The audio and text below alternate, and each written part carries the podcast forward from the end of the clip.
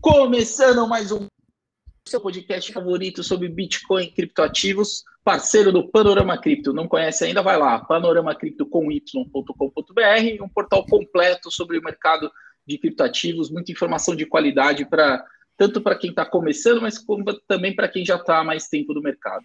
Bom, hoje eu tenho um convidado muito especial aqui. Eu tenho o prazer de receber aqui Bruno Eli, desenvolvedor de software e um dos brasileiros mais envolvidos no, no ecossistema de Bitcoin quando a gente fala do protocolo em si. Tudo bem, Bruno? Como vai? Tudo bem, você? Muito obrigado pelo convite. Uma honra estar aqui. Bruno, conta para mim um pouquinho a respeito da sua trajetória profissional e, na sequência, como é que você conheceu o Bitcoin e como que você começou a se envolver com isso? Uhum. Beleza. Sobre minha trajetória profissional, eu, assim, desde que eu me conheço por gente, eu já queria trabalhar com computação. É, eu comecei a programar na escola ainda. Eu lembro que a gente tinha umas competições de robótica e eu sempre gostava mais da parte de programação. É, a minha carreira, assim, eu sempre foquei mais no desenvolvimento web, então toda empresa que eu trabalhei foi nessa área, como full stack, trabalhando sempre com, com desenvolvimento em si. Uh, e aí, assim, eu conheci o Bitcoin em 2015, 2016, mas igual todo mundo, sabe? Você ouve falar, mas você não quer se envolver tanto. É, eu ouvi falar, não estudei muito a fundo, eu ouvi falar principalmente da mineração, então eu tinha um computador velho aqui em casa, eu falei, nossa, será que eu vou conseguir ganhar dinheiro com, com mineração? Bobagem, né? E depois de, de alguns anos que eu fui querer entender de fato como o Bitcoin funcionava, é, o protocolo, e cada vez que eu estudava mais sobre o Bitcoin, eu percebia que menos eu sabia, porque assim, o Bitcoin tem uma infinidade de coisas.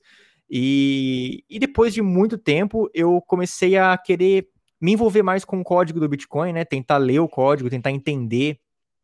É, eu já li, inclusive, o primeiro código Satoshi Nakamoto, porque eu, eu via que lendo o código-fonte seria uma boa maneira de eu entender mais sobre o Bitcoin. Mas sobre contribuição no código do Bitcoin, eu comecei esse ano ainda, então eu não sou um contribuidor de, de, longo, de longa data, comecei esse ano. E, e é isso aí, essa é mais ou menos minha trajetória. Muito bom. O Bruno literalmente escreveu o seu nome na história do Bitcoin. Eu queria que você contasse um pouco melhor, um pouco mais exatamente o que, que aconteceu, né? Você foi um dos contribuidores da atualização do Taproot, né? Isso, isso. É, meu nome saiu lá como um dos contribuidores é, do Taproot, porque eu tive um, um pull request, para quem não é da área técnica, né? Pull request é basicamente quando você submete uma mudança no código, né?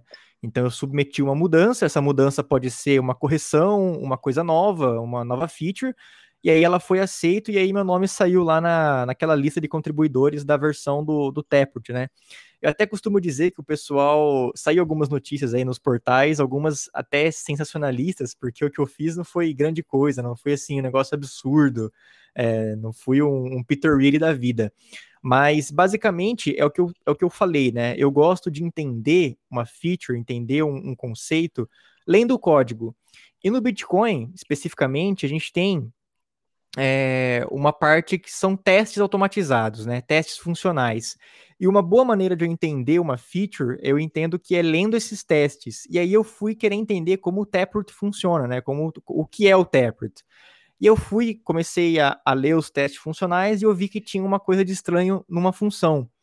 Eu vi que alguns desenvolvedores já estavam discutindo que aqueles testes automatizados já estavam um pouco estranho, mas eles não sabiam por quê. Aí foi que eu vi que tinha essa. É, cara, é uma coisa muito, muito básica, assim, numa função, eu vi que estava errado, submeti a correção e fui aceito. Muito legal. Para quem não está acostumado, como é que se dá esse processo de debate e de implementação dessas atualizações? O Taproot é a atualização mais importante do Bitcoin dos últimos quatro anos, né? Desde que a gente teve o Segregated Witness.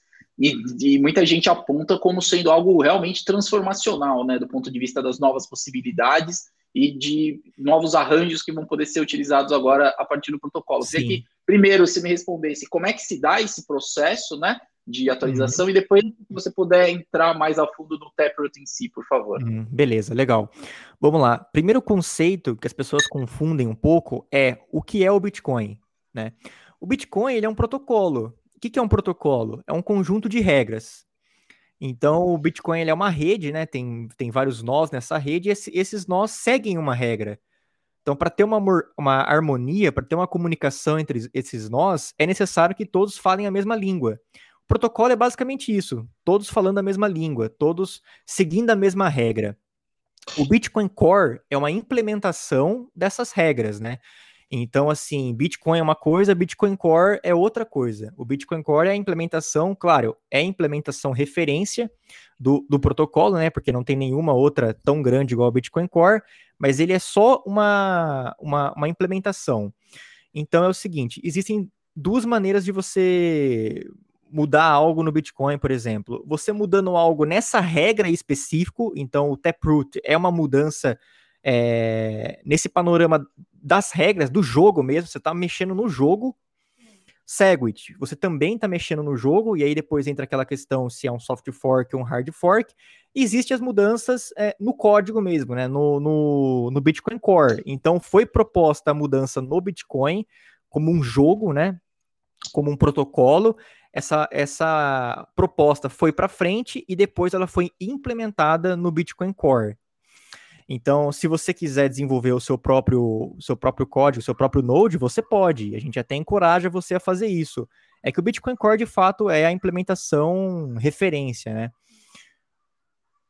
Entendi. Então a gente tem uma vantagem evidente do ponto de vista de compatibilidade, né? Você, você surfa no, nas vantagens do efeito de rede de uma implementação que já é amplamente aceita. É, um, um, ponto, um ponto que eu queria debater contigo é o seguinte: tem uma mudança dessa vez é que, aparentemente, isso é uma crítica de algumas pessoas, o papel dos mineradores ganhou um protagonismo maior né, na atualização Sim. do Taproot, porque dependeu da sinalização positiva deles para que essa Exato. mudança fosse implementada. Exato. Queria que você comentasse comigo sua opinião a respeito disso, se você acha que isso pode eventualmente ser um problema, e também o que, que você enxerga aí como desafio, né? A, a gente teve aí o mínimo de sinalização alcançado, mas isso. a implementação efetivamente só acontece em novembro, né?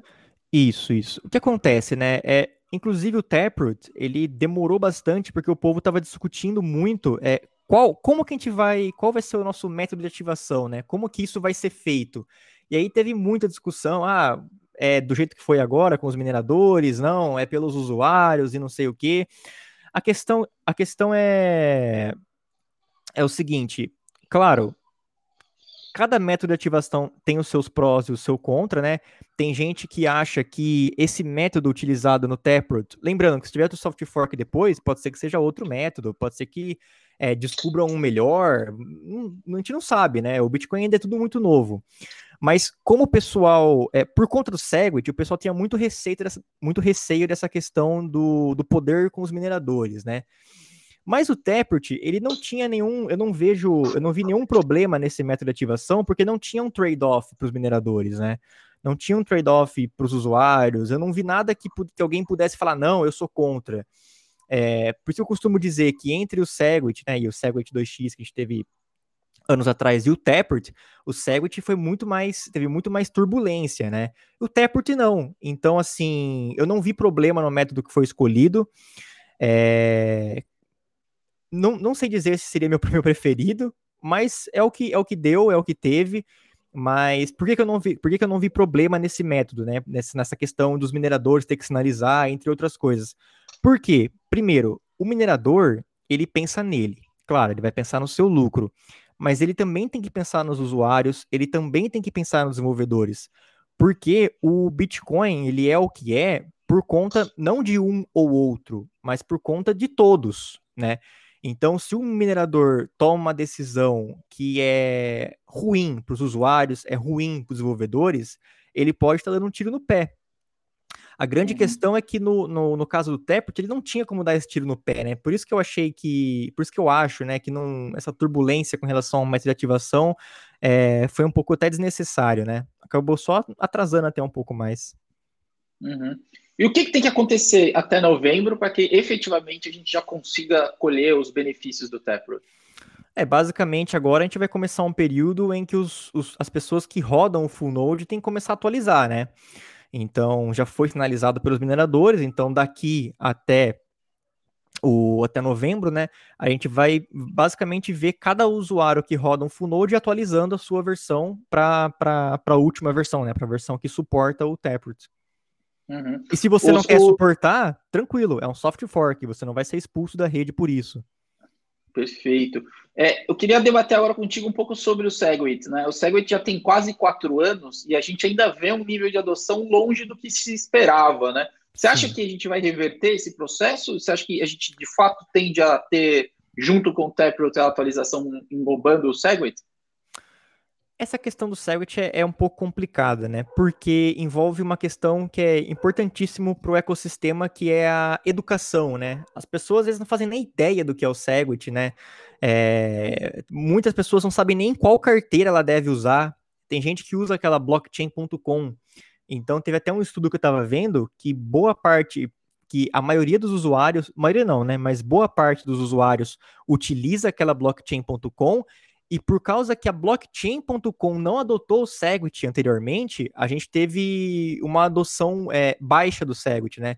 Parece que agora a blockchain.com adotou o Segwit e por conta disso deu uma alavancada na adoção. Então já uhum. começa aí, né, numa questão de educação. As pessoas, elas não sabem nem qual carteira ela, ela tem que usar, qual que é boa, qual que é ruim, a própria, é, não sabem nem é, o que é bom para a própria segurança, por exemplo, que é um pouco difícil você, às vezes, educar um usuário final com relação ao Segwit. Ah, não, você tem que usar o Segwit por causa disso, disso e disso. É meio complicado isso, né? Às vezes a pessoa hum. quer usar uma carteira e nem sabe o que a carteira tem por trás dela, né? Legal. O Segwit lá atrás resolveu um grande problema que era a preocupação em relação ao tamanho dos blocos, né? Existia muita preocupação numa eventual, um eventual congestionamento da rede.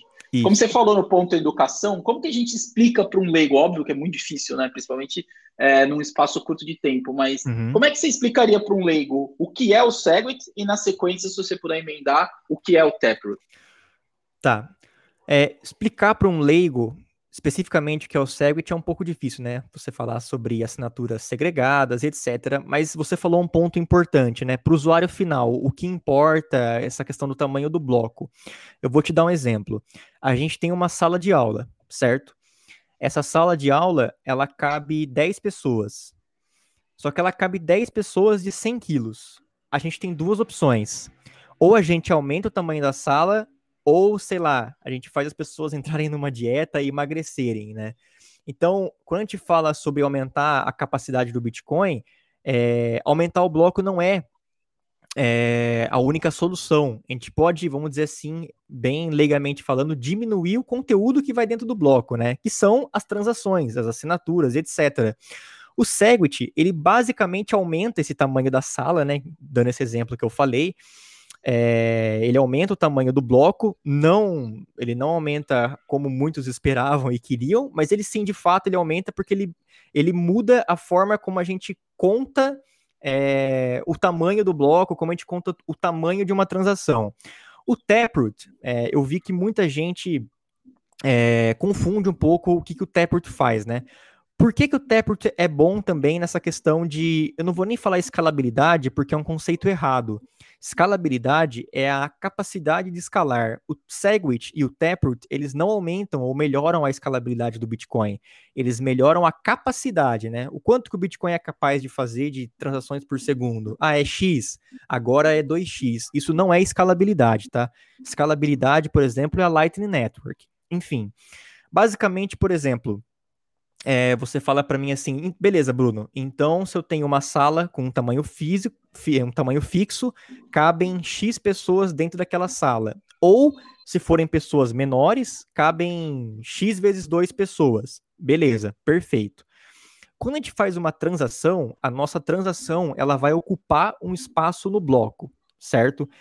Quanto mais eu ocupo de espaço, eu vou pagar uma taxa maior, né? Porque eu tô sendo o quê? Egoísta, eu tô ocupando um espaço maior, então se eu quero ocupar aquele tanto de espaço, eu eu vou pagar mais taxa.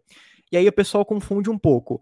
Essa taxa, esse tamanho, esse peso que eu estou ocupando, esse espaço que eu estou ocupando, é referente ao valor que eu estou transacionando? Então, se eu transaciono é, 10 bitcoins, eu ocupo mais espaço que se eu estiver transacionando um bitcoin? Não, não é bem assim. Tem várias outras coisas que, tem, são outras coisas que impactam nisso, né?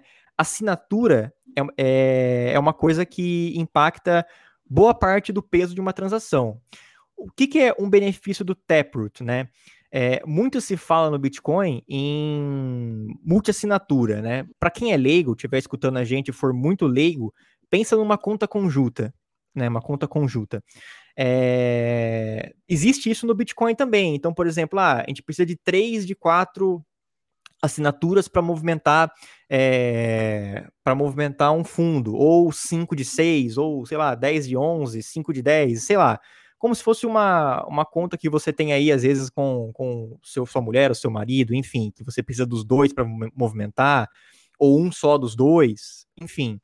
O que acontece é, quando eu tenho uma transação com várias assinaturas, multi-assinaturas, esse, essas várias assinaturas vão ocupar mais espaço, vão fazer que minha transação fique maior e eu tenha que pagar mais taxas. Só que o Taproot, ele basicamente, ele agrega todas essas assinaturas em uma só. Então pensa que uma assinatura é uma folha de papel. Então se eu tinha quatro assinaturas, seriam quatro folhas de papel. O Segwit substitui essas quatro folhas por uma só. Ele agrega tudo isso numa coisa só deixando a transação mais leve. Então você consegue que você consegue ter que mais transações ocupem é, o mesmo bloco, né? Pô, muito bem, acho que eu nunca vi alguém explicar de forma tão, tão didática. é, você falou de Lightning, né? Lightning é uma outra implementação que já tem algum tempo, muita gente aposta nisso, né? E acho que Sim. voltou um pouco o hype depois dessa questão de El Salvador, né? Para viabilizar microtransações, mas na prática a gente ainda vê um nível de adoção relativamente baixo. Queria ouvir a sua opinião a respeito da Lightning e de outras soluções de segunda camada. Perfeito. Base, mas, de novo, por que, que a gente tem uma adoção baixa da Lightning? Ou melhor, vou, vou mudar a pergunta. Por que, que a adoção da Lightning melhorou muito, cresceu muito nos últimos tempos? É o Salvador. Quem que tá usando Lightning lá? Povão, vamos dizer assim? Por, Sim. Ou, ou povão que eu digo assim, pessoas comuns, não são só desenvolvedores, Isso. só pessoas técnicas. Beleza. Uhum. Essas pessoas, elas não querem entender como o Lightning funciona. Elas não querem entender o que é time lock, o que é, sei lá, é, escalabilidade. Elas não querem. O que, que elas querem? Pegar no celular, clicar num botão, enviar Bitcoin pagando taxa baixa numa velocidade rápida. Então, o que, que a gente precisa, o que, que a gente tem hoje, que se a gente for ver há um, alguns anos atrás, ou até um ano atrás, a gente não tinha? Carteiras melhores, é, soluções para o usuário final cada vez melhor. Então a gente vê, por exemplo, a Zebedee. Hoje você pode jogar Counter-Strike e ganhar satoshis via Lightning Network no, no aplicativo deles no seu celular. Então hoje, por que, que eu vejo que a adoção está tá aumentando muito na Lightning? Porque a gente vê produtos finais para usuários finais cada vez melhor. A rede em si, é claro, ela tem melhorias sempre, ela, mas a rede em si, o coração da rede sempre foi o mesmo, né? Claro, ela tá melhor agora, ela tá mais madura, mas para mim o ponto X é hoje a gente tem carteiras e aplicações pensando no usuário final, que é o que a gente sempre precisou. Perfeito. A gente já tem algumas iniciativas do Bitcoin voltadas para a possibilidade de rodar smart contracts, né? Transações mais complexas acho que o destaque principal talvez seja a Rootstock, o RSK, e também é, agora muita gente diz que o Taproot vai permitir que o Bitcoin, de uma, de uma vez por todas, entre nesse, nesse universo né, dos smart contracts. Queria ouvir a sua perspectiva a respeito disso e uhum. também comparativamente, né? Você acha que o, smart, o Bitcoin de fato vai roubar terreno aí do Ethereum, do Cardano, de outros protocolos que se propõem especificamente a isso? Vamos lá também. Isso é uma outra questão que as pessoas confundem bastante. O Bitcoin, então, agora tem smart contracts. É, o Bitcoin vai, vai ter smart contracts? Não. O Bitcoin sempre teve smart contracts, desde, desde a época de Satoshi. Toda transação no Bitcoin é um contrato inteligente, é um smart contract. Então, o Bitcoin tem uma linguagem? Tem, sempre teve, o script.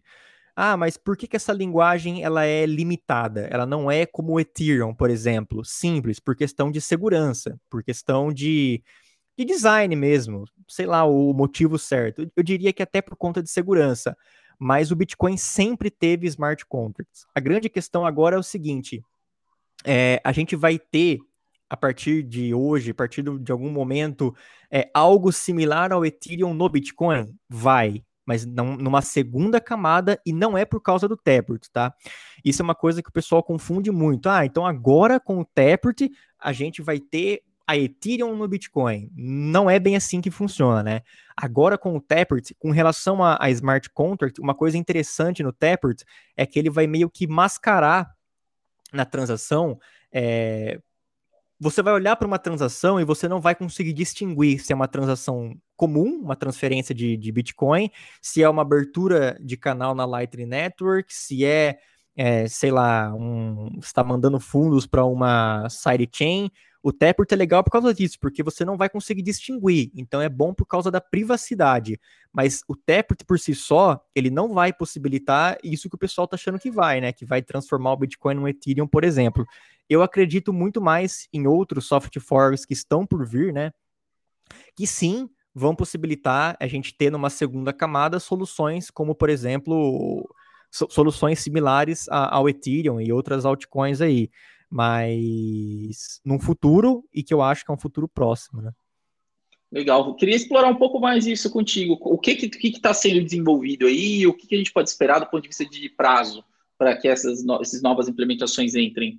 Será que a gente vai ter que esperar mais quatro anos até a gente ter uma nova atualização significativa no Bitcoin? Cara, é complicado falar, complicado falar disso, né? Porque prazo é uma coisa que a gente nunca sabe como, a gente nunca sabe é, prever, né? Tem, tinha gente que botava fé que o Taproot só iria sair ano que vem. E eu, quando participei lá do, do Bitcoinheiros faz bastante meses atrás, acho. Foi no começo do ano, eu falei, não, eu acredito que ainda esse ano sai mas é difícil você cravar, né? O que eu posso uhum. te afirmar é que tem muita gente boa trabalhando em muitas coisas boas para o Bitcoin nesse quesito. Então, Drive Chain, é, a gente já tem, por exemplo, a Liquid, etc. Mas existem outros BIPs, né, outras propostas de melhorias do Bitcoin que vão possibilitar drive chains, vão possibilitar é, outras sidechains cada vez é, melhores do que a gente tem hoje, né? Mas com relação uhum. a prazo, não, não sei dizer não. Legal. Outros protocolos, Bruno, queria ouvir sua opinião em linhas gerais aí. O que, que você acha que faz sentido? O que, que é puro hype? Do, da perspectiva de um desenvolvedor que está lá pondo a mão no código. O que, que tem de uhum. valor no meio desse emaranhado de protocolos? Beleza. Cara, o que eu vejo é o seguinte: DeFi, por exemplo. DeFi para mim é sensacional. O conceito. Mas ainda eu vejo muito hype no que a gente tem já de prático. Então a gente vê algumas soluções no Ethereum que para mim é só hype não serve para nada, pode jogar no lixo. Mas o conceito eu acho legal, né? Eu acho que a gente pode ter algo de muito útil é, no futuro breve. E é isso que é interessante, porque às vezes a pessoa olha para uma altcoin, um desenvolvedor, por exemplo, qualquer um, né? A, a, a gente olha para uma altcoin que tem um milhão de tecnologias. Aí a pessoa para e pensa: não, dessas um milhão, parece que tem um que faz sentido. Então, por que não implementar no Bitcoin? Entende? Uhum. Eu vejo muito uhum. isso, né? Tipo, ah, RSK, por exemplo. Pô, legal, né? Ethereum, legal. Por que não implementar no Bitcoin? Sei lá, dando um exemplo bem por, bem por baixo mesmo. Uhum. Entendi. Então você acha que eu, eu, eu, também eu concordo dessa tese de que o Bitcoin não precisa correr o risco de testar tantas funcionalidades simultaneamente, né? Acho que o, uhum. o, resto do ecossistema como um todo acaba funcionando como um grande sandbox. E aí, uma uhum. vez validada as funcionalidades, o Bitcoin pode fazer esse processo de transição com mais segurança. Você está nessa mesma página? Sim, sim. Perfeito. E não necessariamente numa, numa, primeira camada, né? Pode ser numa segunda, numa terceira, enfim. Uhum. Bom, Bruno, queria ouvir de você agora um pouco mais sobre dicas de carreira, né? A gente tem um público aqui que acompanha o podcast, muita gente aí início de carreira, que trabalha com software e que uhum. tem, tem sempre muito interesse em saber como que se envolve, o, que, quais referências buscar, Perfeito. como estudar mais sobre o assunto. O que, que queria ouvir a sua opinião a respeito e dicas práticas que você pudesse dar. Perfeito. A primeira dica que eu dou é, eu sei que tem muita gente que morre de vontade de contribuir com o Bitcoin Core, né, virar um contribuidor lá, é, enfim, por mais que seja, por mais que o que eu tenha feito nessa versão do Taproot foi algo muito, muito, muito, muito simples, o fato do meu nome ter aparecido lá, eu achei, cara, legal para mim, foi uma baita conquista pessoal. Para quem quer entrar também nesse barco, primeira coisa que eu, que eu sugiro é, primeiro, estude o protocolo. Como? Mastering Bitcoin é um livro muito bom. Tem um livro do Jimmy Song também, muito bom. Acho que é Programming Bitcoin. É, é, Programming Bitcoin, né? Programando Bitcoin, enfim. O livro do, do Andreas também, que é o Mastering Bitcoin, muito legal também, porque lá você vai entender todos os conceitos por trás do Bitcoin. Você vai entender de cabo a rabo como a transação funciona, Proof of Work, Smart Contracts no Bitcoin, enfim. Depois que você tiver essa base sólida, você parte para o código, mas tome cuidado, porque não tenha uma ansiedade para desenvolver coisa nova no Bitcoin Core ou para submeter um pull request lá. A maior contribuição que um desenvolvedor pode fazer no Bitcoin Core hoje é ajudar a testar e revisar é, pull requests que já estão abertos. Tem até um cara que fala que. Esqueci o nome dele agora, mas ele fala assim: olha para cada pull request que você abrir no Bitcoin Core, tenta primeiro testar de 5 a 10 outros, né, que já estão abertos. Por quê? Vou dar um exemplo para você hoje. Talvez você, as pessoas que estão ouvindo não saibam, mas o Bitcoin Core hoje tem cerca de 400 pull requests abertos. E eu estou falando de pull requests que foram abertos em 2018, 2016. E o que, que, esses pull requests estão esperando para serem de fato, a gente chama de mergeados, né? Para serem de fato aceitos, né? Vamos dizer assim. Estão esperando gente para testar, gente para revisar. Então, às vezes, o que você pode começar a fazer é ajudar a testar, ajudar a revisar. É, é mais interessante que a gente que a gente tenha que a gente vá de 400 aberto para 300 do que a gente vá de 400 para 500 e ninguém testa nada e fica tudo aberto lá. Então a dica que eu dou é essa. Primeiro, estuda o protocolo. Tem livros muito bons. Entenda conce os conceitos por trás do Bitcoin. Segundo, quer, quer começar a colaborar no Bitcoin Core? Estuda o código, lê, lê, lê e comece ajudando a, a testar e revisar, porque isso é uma das coisas mais valiosas e que a gente precisa hoje no, no Core. Muito bom. É, Bruno, aqui no, aqui no podcast eu costumo receber muita gente do mercado, né? Não só das exchanges, mas principalmente das exchanges. E uma, uma reclamação comum é a escassez de mão de obra que a gente tem uhum. nesse mercado, né? A falta de pessoas especializadas e eu acho que também muito essa carência de conhecimento de base. É, o que, que, você entende como perspectiva disso e que, como é que você acha que a gente pode eventualmente superar isso, considerando ainda a dificuldade adicional da gente estar no Brasil, ter uma moeda mais frágil, enfim. A gente sabe que um bom desenvolvedor, por natureza, é mão de obra global, né? Como é que Exato. você entende esse contexto? É, as pessoas falam para mim assim: ah, tá difícil contratar programador que entenda de Bitcoin. Na verdade, se você for parar para pensar no mercado de TI que a gente tem hoje, tá difícil de contratar qualquer profissional de TI, mesmo que seja para trabalhar, sei lá, numa coisa que não tem nada a ver com Bitcoin. Mas relacionado a Bitcoin ainda, sim, faltam muitos profissionais e o que precisa é, sua empresa está com dificuldade para contratar, mas o que, que a sua empresa está fazendo é, em prol da educação do Bitcoin? É, quem que ela está apoiando? Então, por exemplo, lá na, no exterior, a gente tem várias empresas que apoiam desenvolvedores do Bitcoin Core, apoiam educadores. E no Brasil, quem que está apoiando, né? Quem que está quem que tá fazendo algo para a gente mudar esse cenário, né? Isso é uma coisa é, a se pensar mas existem muita gente fazendo conteúdo muito bom no Brasil, tem o pessoal do Bitcoinheiros, o, Brasil tem gente boa que interage na comunidade, né?